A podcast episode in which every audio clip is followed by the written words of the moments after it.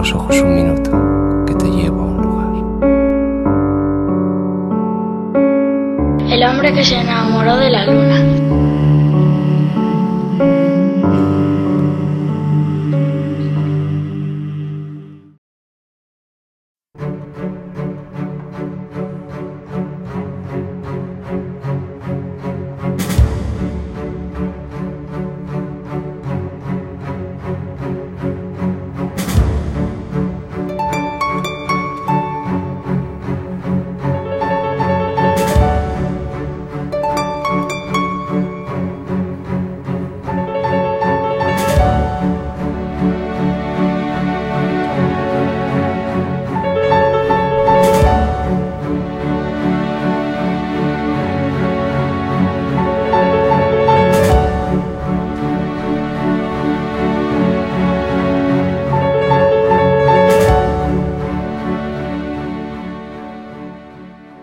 Los seis años levantó un castillo de arena en la playa y hoy, mucho después, puede verse allí a un hombre que defiende aquella construcción con manos decrépitas de los eternos embates del mar.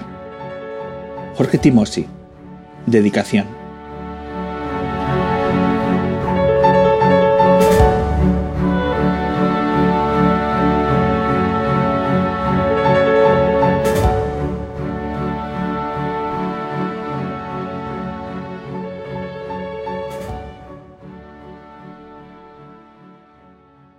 Bienvenidas, bienvenidos, edición 351 del hombre que se enamoró de la luna y primera edición de este año en el que os vamos a hablar de música, pero lo vamos a hacer de una forma distinta de lo que es habitual porque tenemos novedades. Una de ellas es la voz que va a guiar esta luna, que es a través de un nombre que os va a sonar porque lo hemos citado en numerosas ocasiones como miembro del equipo lunero.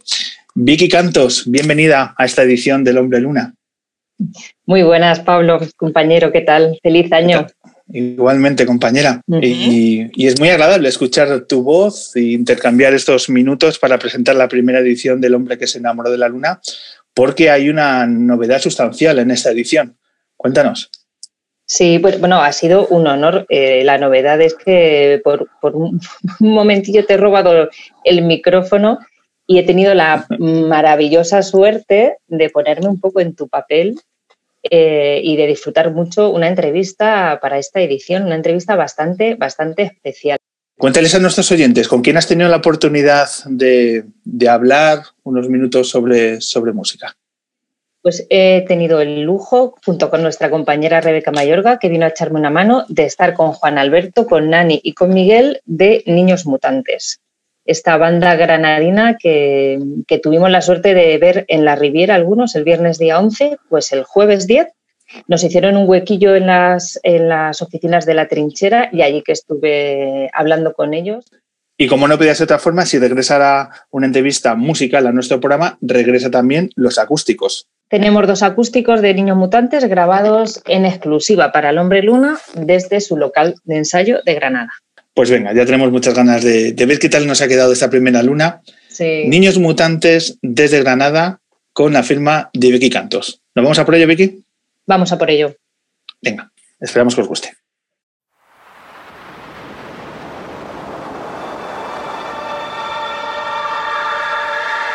Oxígeno. Oxígeno.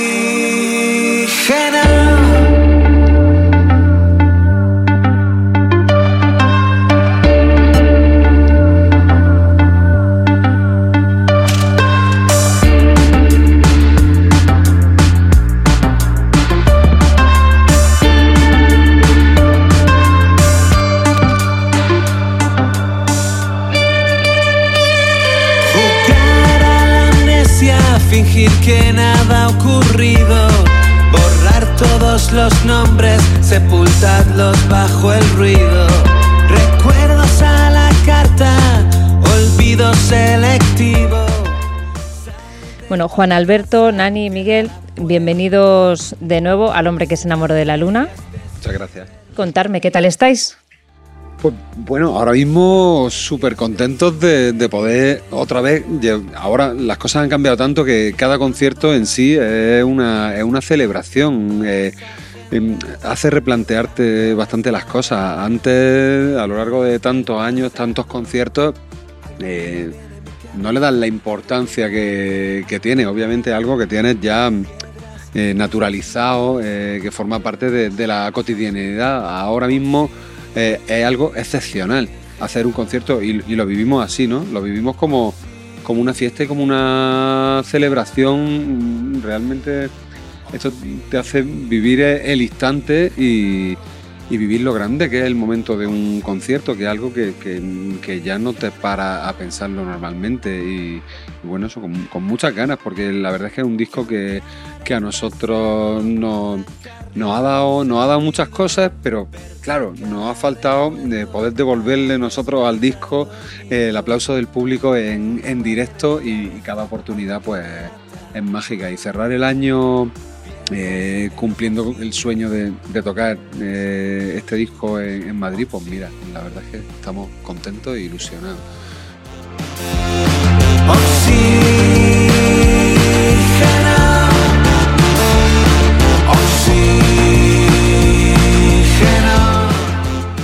Pues venía yo pensando eh, para preparar la entrevista y me acordaba del 2017, en octubre, justo que nos vimos en el Café La Palma.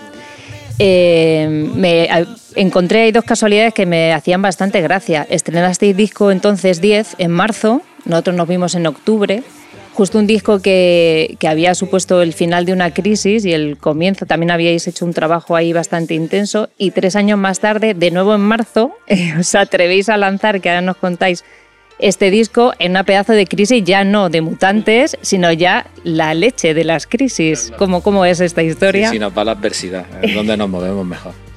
Bueno, no sé. No, no, lo había pensado eso, la verdad, que veníamos de una crisis personal o de grupo y sacamos el siguiente disco en una crisis mundial. Tiene huevo.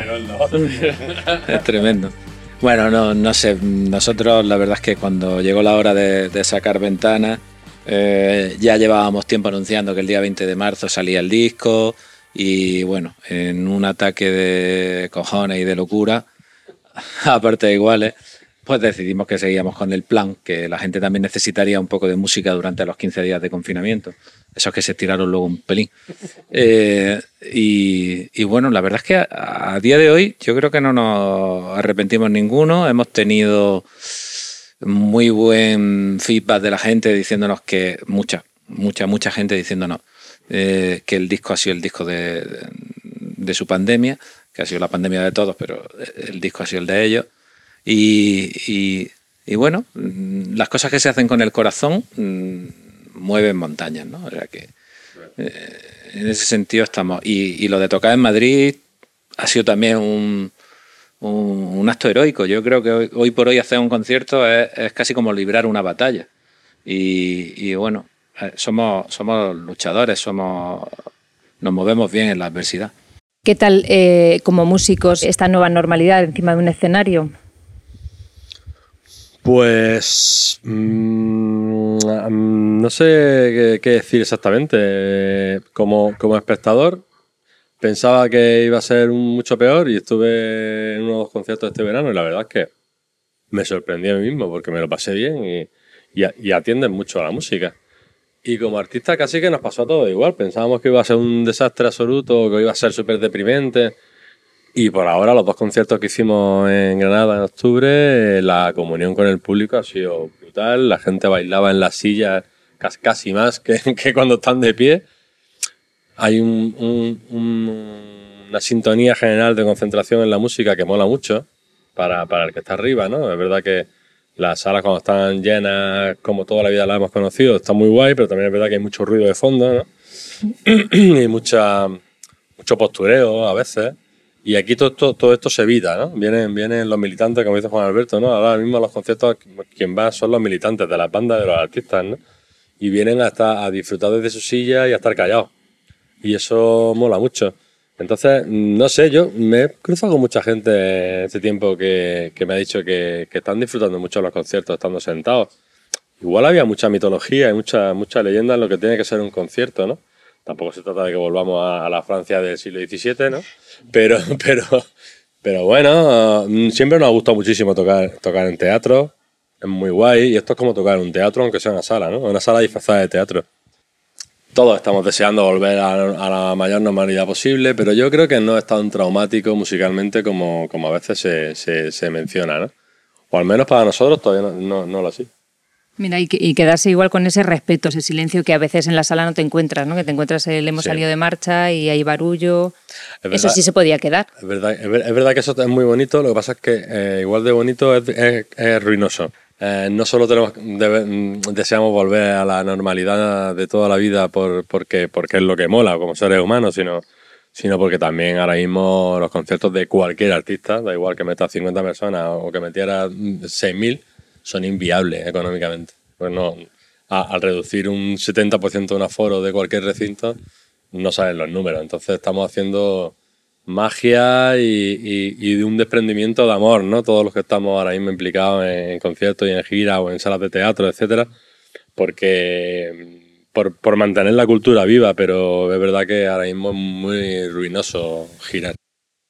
Sí, hablamos hace unos programas con Marcela San Martín, ex programadora de la Sala del Sol, sí, con Víctor Cabezuelo de, de Rufus, y hablábamos justo de eso, ¿no? del movimiento de alerta roja y de, de si había servido para unir al, al gremio de, de la música, al colectivo, y había bastante contradicción. Eh, Marcela estaba muy, muy negativa, decía que, bueno, que al final está también departamentado como un montón de sectores y que, y que no veía esa unión y le preocupaba también la gestión que se estaba haciendo de la Comunidad de Madrid.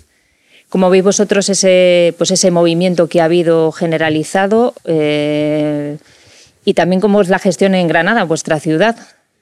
En Granada Alerta Roja también ha pegado fuerte y las primeras movilizaciones pues estuvimos mucha gente y eso desde el personal técnico, la gente del teatro, la gente de, la música. Es, es verdad que somos difíciles de organizar. Eh, esto es el ejército de, Pancho Villa. Hay intereses eh, diferentes dentro del, del propio sector, pero bueno, yo creo que si se alza una voz común de, de decir, oye, estamos aquí. eh, a mí me llama mucho la atención, por ejemplo, lo de cada vez que hay una crisis de la industria del automóvil, ¿no? Entonces se movilizan recursos, sale la prensa y al- eh, se hacen ayudas especiales para que no haya problemas en Martorell, en Seat o en Valladolid con Renault o algo así. Oye, y, y- perfecto, pero es que al final el sector del espectáculo y de la cultura mm, tiene más gente trabajando que, que esos sectores y quizás eh, es- ah, si hablamos estratégicamente mm, pocas cosas tan importantes para un país como su propia cultura, su identidad, su artista, no mm, eh, depender solamente de lo que nos llegue de, Estados Unidos o de, o de las potencias culturalmente dominadoras en, en ese momento. Lo que pasa es que eso, bueno, luego cada uno tenemos intereses también diferentes, pero yo creo que sí se se ha alzado la voz y, y espero que poco a poco, no, no soy totalmente negativo como dices que podía ser Marcela Sí. o algo así, yo creo que algo debe de calar y que en 2021 si las cosas siguen parecidas, espero que haya un esfuerzo ¿no? de, de las administraciones por, por organizar actividades culturales que le den más vida al sector. Sí, lo que está claro es que se ha visibilizado todo lo, que hay detrás de un concierto, ¿no? La cantidad de personal técnico y de, de infraestructura y de empresas pequeñas que, que respaldan todas esa, esas giras por salas, ¿no? Para las bandas mm, es una prueba de fuego de comprobar tu vocación, eh, porque realmente ha sido tan duro que, eh, que bueno, mm, la palabra abandonar, eh, esa no está en nuestro vocabulario, pero sí había un gran desánimo. Y quizás eh, el desánimo era más grande de vivirlo tú solo en tu propia burbuja de nosotros, de no pensar que esto era una situación global eh, que estaba afectando a, a todas las bandas, a unos más y a otros menos, pero, pero a todos. Y ha, ha habido momentos de encuentro con otros compañeros. Bueno, Granada es una ciudad eh, pequeñas y aunque no tenemos el espacio de encuentro habitual que son los bares y las salas de, de conciertos, acabas encontrándote y acabas charlando y en el fondo to- todo el mundo está atravesando esta misma situación anímica que, es difícil. A ver, nosotros no, no somos nadie para decirle a, a, a los demás qué tienen que hacer. Es más, nos viene bien que nos digan a nosotros también qué, qué consejos en esta situación, pero, pero bueno, eh, la música sigue y, esto cambiará. La música sigue siendo una necesidad y, la música granada- grabada no, eh, no, no llena la necesidad de música. La necesidad de música pasa por la música en, en directo. Entonces, bueno, esto es travesía del desierto, pero al final se, se saldrá seguro, porque es que yo creo que es que es una esencia de la especie humana oír a unos tíos tocando unos tambores, una guitarra o unas bases electrónicas y, y rapeando.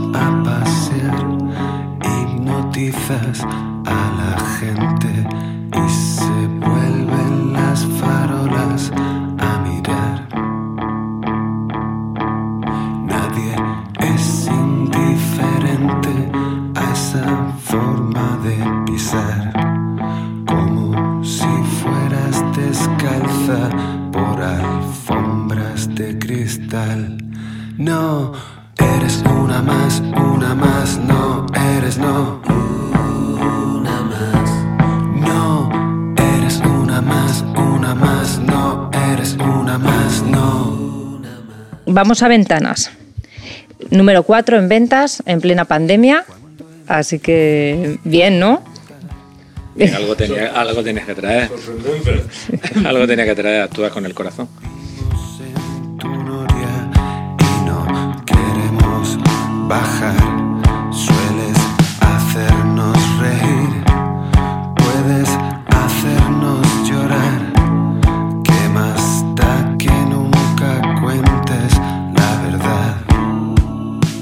A nivel de producción, cinco grandes nombres. Vemos a Cristina Rosenbinge, a Carlangas y Anso de Novedades Carmiña. Eh, ¿De dónde surge esta idea? ¿Cómo arrancáis con...? mm, O sea, gusta colaborar porque ya en 10 está por ahí León Benavente, pero es que este es un discazo y es, vamos, es muy, muy, muy potente a nivel de producción. ¿Cómo llegáis a, contactar y cómo surge la magia de tener toda esta gente al lado? Pues bueno, la verdad es que cuando te enfrentas a hacer tu disco número 11, pues eh, empieza a dar un poco de, vértigo y no sabes bien cómo afrontar eh, esos retos, ¿no? Eh, entonces, lo que hacíamos es que nos juntábamos en el local de ensayo, nos juntábamos en el local de ensayo, en vez de tocar, hablábamos. Era mucho rato hablar. Era hablar cómo planteábamos el siguiente disco, porque iba otra vez con la historia de que el 11 disco de los mutantes es el mejor disco que han hecho nunca, pues sonaba ya un poco. eh, ya están aquí los mutantes, otra vez otro, otro, disco y otra vez el, el mejor que han hecho. Eh, bueno, pues lo que intentamos después de mucho hablar era eh, asumir riesgos. Y esos riesgos pasaban por salirnos de nuestra propia esencia o intentarlo un poco, ¿no?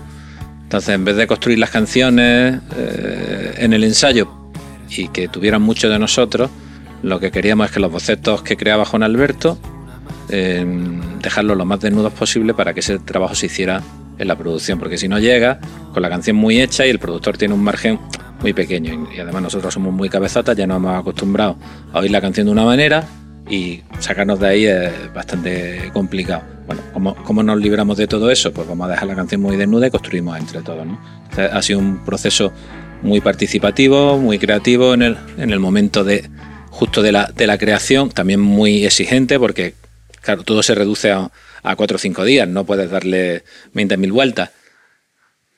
teníamos miedo, la verdad. La, la primera sesión eh, actuamos de una manera y en la última sesión ya estábamos mucho más libres. Ya sabíamos que todo esto podía, estaba funcionando y que, y que iba a salir bien. Ese es el desmutantizarse eh, que, habéis- que os habéis acuñado. Sería eso, ¿no? Y los nombres surgen, se os buscan, buscáis. Teníamos claro por parte de Juan Alberto y Andrés, que son un poco los, los impulsores de la idea en 2019, que, que íbamos a trabajar como ha dicho Miguel, ¿no? que, que, que vamos, que íbamos a trabajar eh, poniendo las canciones en manos de otra gente para, para, para que el, propio proceso mutante interno tuviera el, mínimo valor posible. A partir de ahí, pues claro, la siguiente pregunta es, bueno, ¿y quién?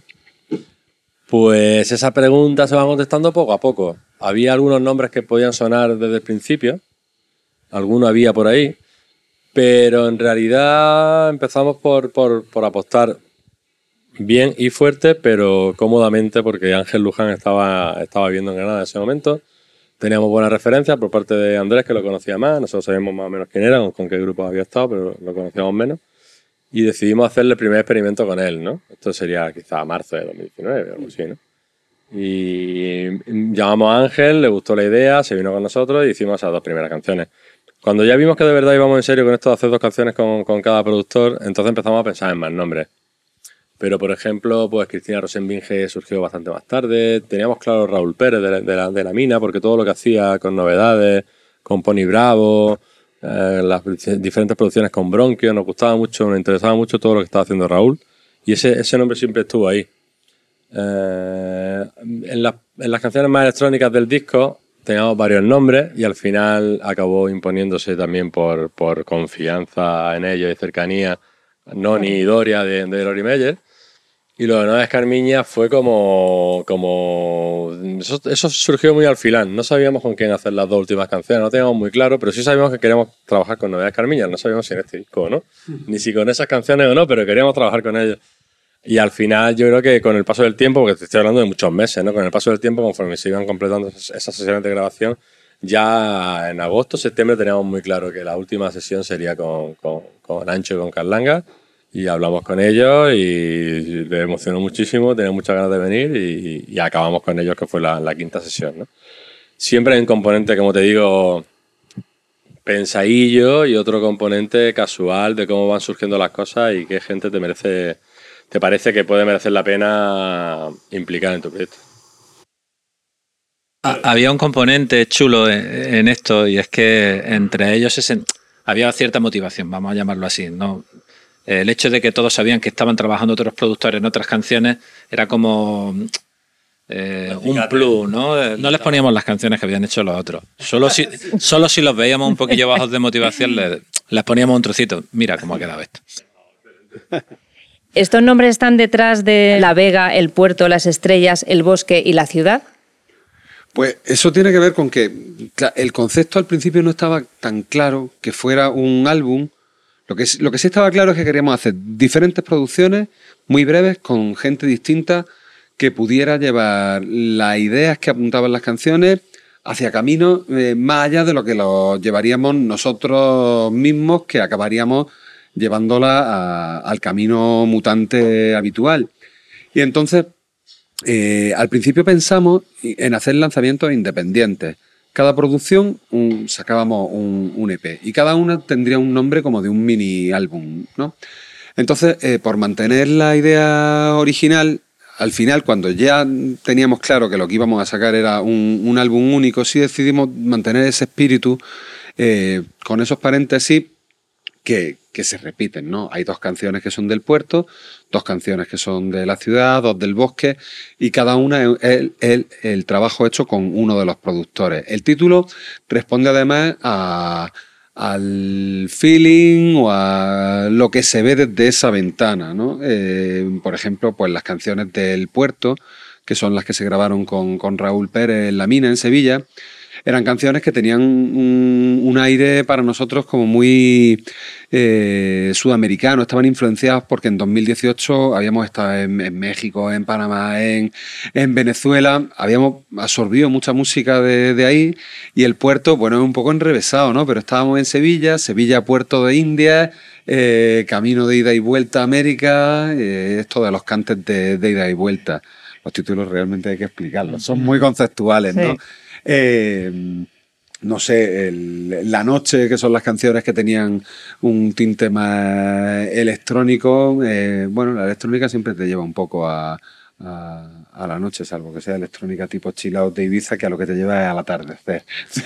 Pero, pero, bueno, cada título intenta eh, eh, unificar una de las producciones y reflejar un poco el espíritu del paisaje de lo que se ve en esa ventana. Yo venía jugando un poco, si adivinaba. qué? ¿Por qué sí. De momento el puerto lo he acertado. Sí, guay, olé. Cristina para el bosque. sí. Lori Meyer, las estrellas. Sí, yo he dicho la noche, es la Las estrella. estrellas. Eh, Carlangas, la ciudad. Y La Vega, Ángel Luján. Sí, ole. La Bien. Un día, no sé yo qué. Una persona, en este caso tú hayas jugado eso, está de puta madre. ¿Por qué ventanas? Antes de entrar en el documental. Eh, el- nombre del disco responde a que queríamos hacer como una especie de metáfora de que las canciones son ventanas por las que tú miras y por las que también eres visto. Entonces las canciones pueden ser eso, es algo en, el- en lo que tú expones tu forma de ver el mundo, pero también es como te ve a ti la, la gente. Ya que estamos con el disco, pensamos en un tema. Hacéis la presentación y así nos lo pincha Daniel Liébana. Vamos a elegir palabras para Julio. Eh, es la primera canción que grabamos de- del disco, el primer reto que, que asumimos en esta canción.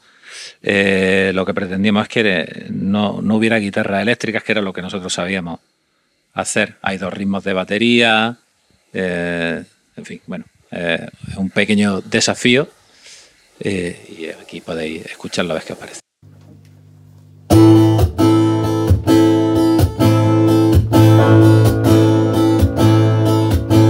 Ha llegado la hora de decir la verdad, de poner las cartas sobre la mesa. El verano llega, el pasado pesa, como pesa la noche en la ciudad, como parden las hojas en las aceras, como las averías definitivas, como el campo que eran las avenidas, como el sol que quema algunos días de agosto.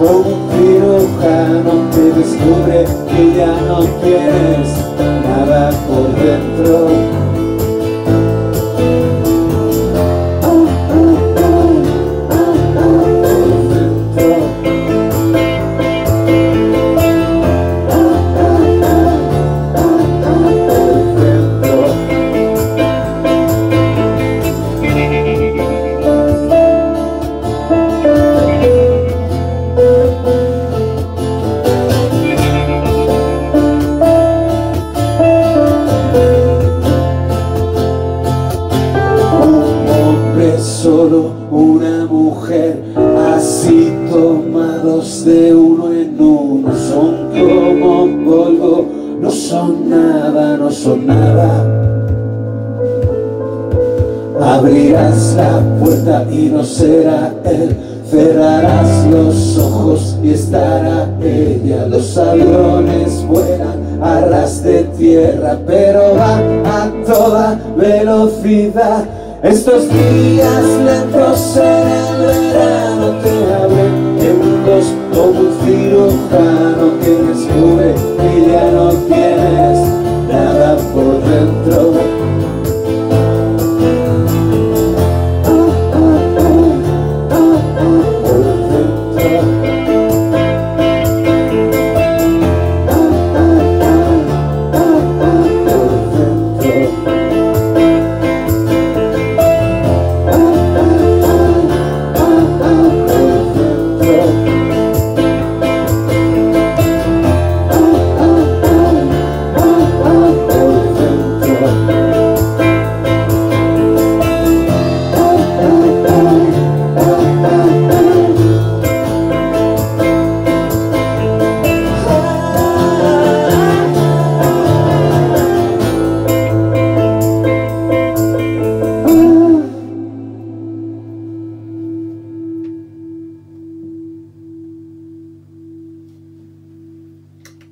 Hablamos del documental Ventanas en directo, nunca olvidaré esta noche. ¿Cómo surge la idea? ¿Es, es un regalo para vuestro público, para vosotros? Yo creo que es un regalo recíproco, ¿no? Entre, para el público y para nosotros. Este verano, viendo que, que iba a ser imposible hacer cualquier gira, porque nosotros teníamos una gira de primavera que, mm, que habíamos aplazado al otoño, que luego íbamos a aplazar a la siguiente primavera en 2021, ya no sabemos si habrá o no habrá gira o no. En fin, el caso es que en verano nos dimos cuenta de que no iba a haber ninguna gira, si acaso habría conciertos puntuales como estamos haciendo. Entonces se nos ocurrió que en vez de no hacer nada o posponer la gira un montón de tiempo, eh, seguimos todavía en el año, en el año de este disco y nos parecía que el regalo podía ser eh, llevar ventanas a todo el mundo que no puede vernos, ¿no? No podemos ir a la sala, pero entonces lo que vamos a hacer es rodar el concierto en, formato cine y vamos a llevar el, concierto en sí, en formato película, a todos los cines de, de España. Entonces el 28 de enero, si nada se tuerce, pues cualquier persona podrá ir al, al, cine Yelmo de su ciudad, porque esto se hace con, la cadena Yelmo, y, y, el 28 de enero podrá ir en su ciudad al cine a ver el concierto de Ventana, porque no podemos girar este disco ahora mismo. ¿no? Entonces, bueno, nos pareció una idea, una idea bonita de poder juntarnos todos un día, cada uno en su cine, cada uno en su ciudad, para, para ver el concierto.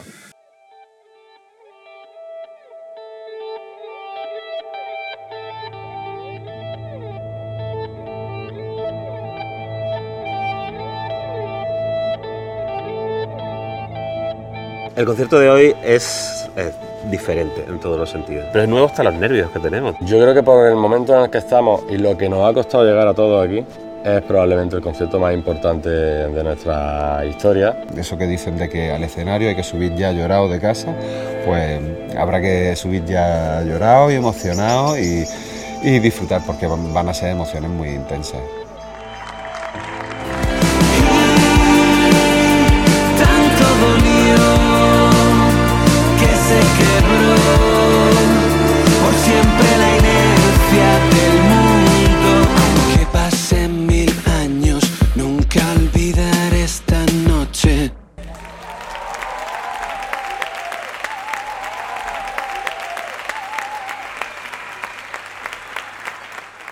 Lo que hemos hecho ha sido grabar los dos conciertos de presentación del disco en Granada, el 16 y el 17 de octubre.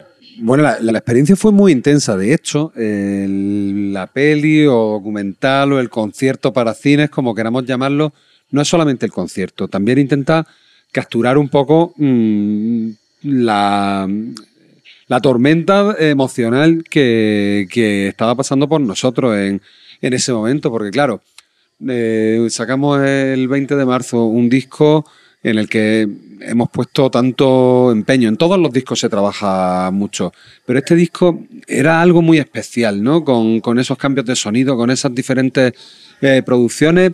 Y, claro, no habíamos podido tocarlo en directo. Entonces, el 16 de octubre es el primer día que, tocábamos esas canciones después de muchos meses en la recámara, de, de muchas ganas, de, de mucha preocupación, porque en esos días en Granada, además, estaban aumentando los casos de, de COVID de una forma mmm, brutal. De hecho, del, el, el, del viernes al sábado que tocábamos, cambiaron las medidas, hubo que adelantar el concierto, pero lo que estábamos temiendo unos días antes era que nos lo cancelaran, ¿no? Entonces estábamos mmm, súper tensos y a la vez, cuando ya estábamos cinco minutos antes de subirnos al escenario, súper emocionados de decir, por fin, vamos, vamos a hacerlo.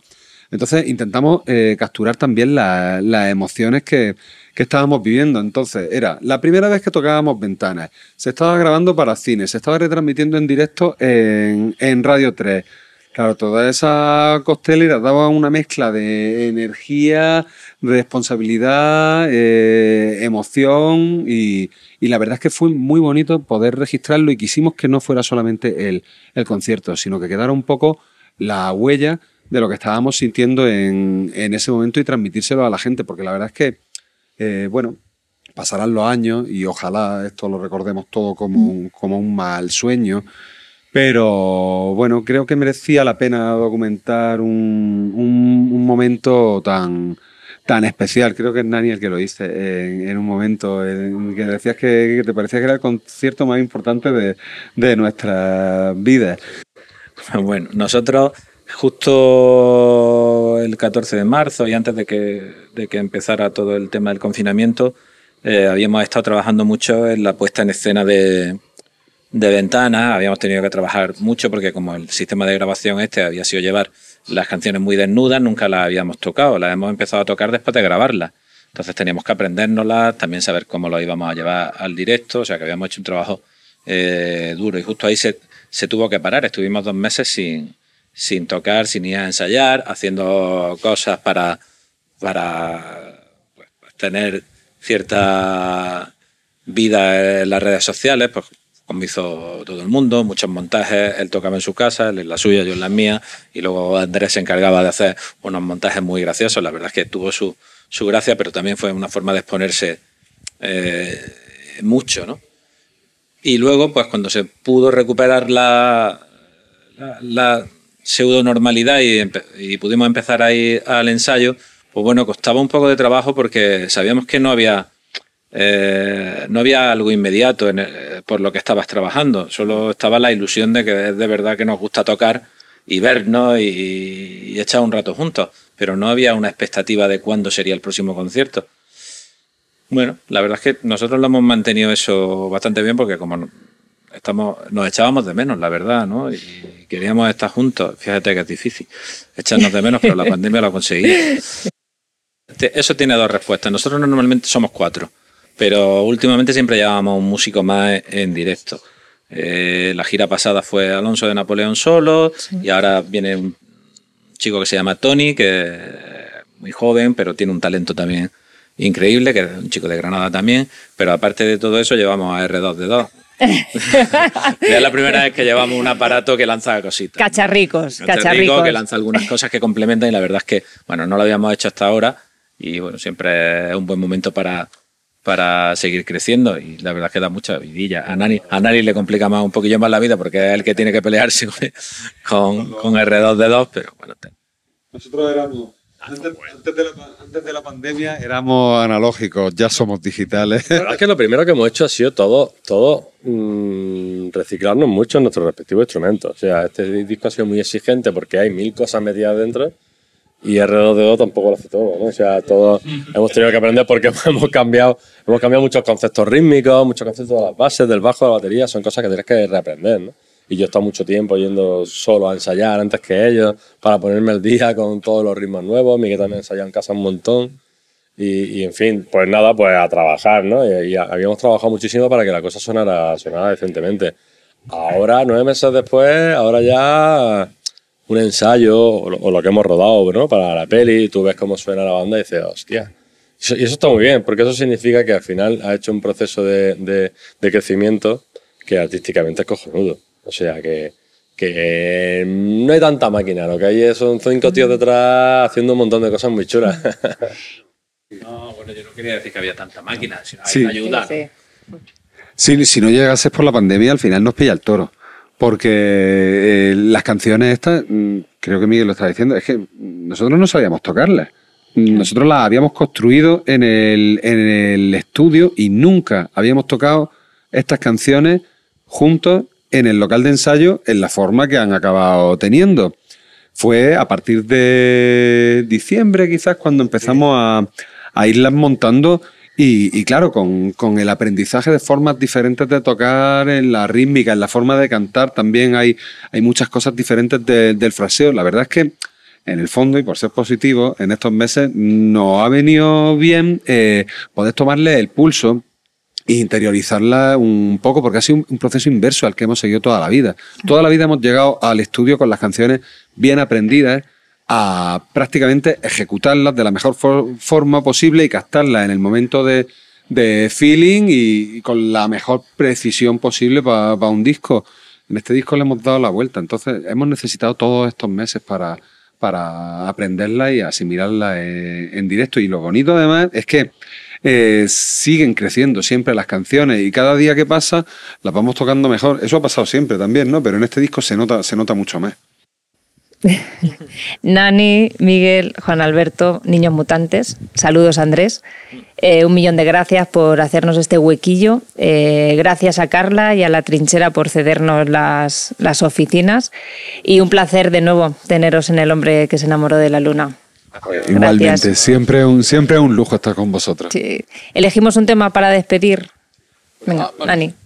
Bueno, pues nos despedimos con un tema que se llama El ausente, una canción preciosa. Yo creo que fue de los primeros temas que tuvo Juan Alberto. En 2018, diría yo, 2019. Yo la escuchaba en los camerinos del- acabando la gira de 10. Una canción muy bonita, con un aire, la verdad es que en principio muy suramericano, que luego se le ha limado mucho. Alberto dice que le, que le suena al imperio, el imperio austrohúngaro. Yo a la Varsovia del año 73 y Miguel al Che Guevara y, y Silvio Rodríguez. No, bueno, al final todo esto lo cogió Cristina Rosenbinge, una de las grandes productoras de este disco, y hizo una cosa chulísima que traía ella pensada de casa, se le ocurrió muchísimo. Ha quedado muy bonita en el disco, pero vamos a hacer una versión acústica que también está muy bonita y que os guste mucho. Muchas gracias. a vosotros. Si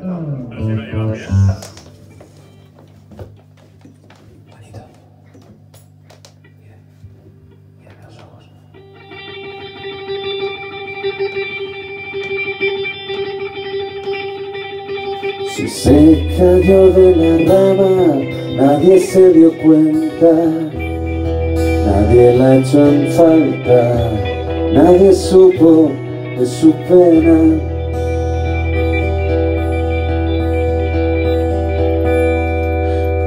Vino desde muy lejos o si la tuvimos cerca, todo el tiempo sin saberlo, eso nadie lo recuerda.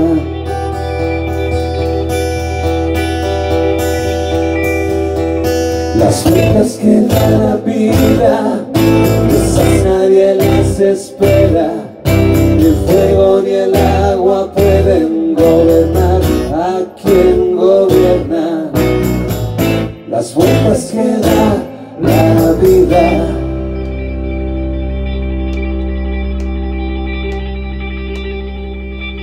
Dicen que no volverá, que ya no quiere ni vernos, pero sé que falta poco en el aire, lo presiento. Vendrá vestida de blanco a perdonar a los cobardes, abrirá los corazones y tendrás que arrodillarte. Las vueltas que da la vida, esas nadie las espera. Ni el fuego ni el agua pueden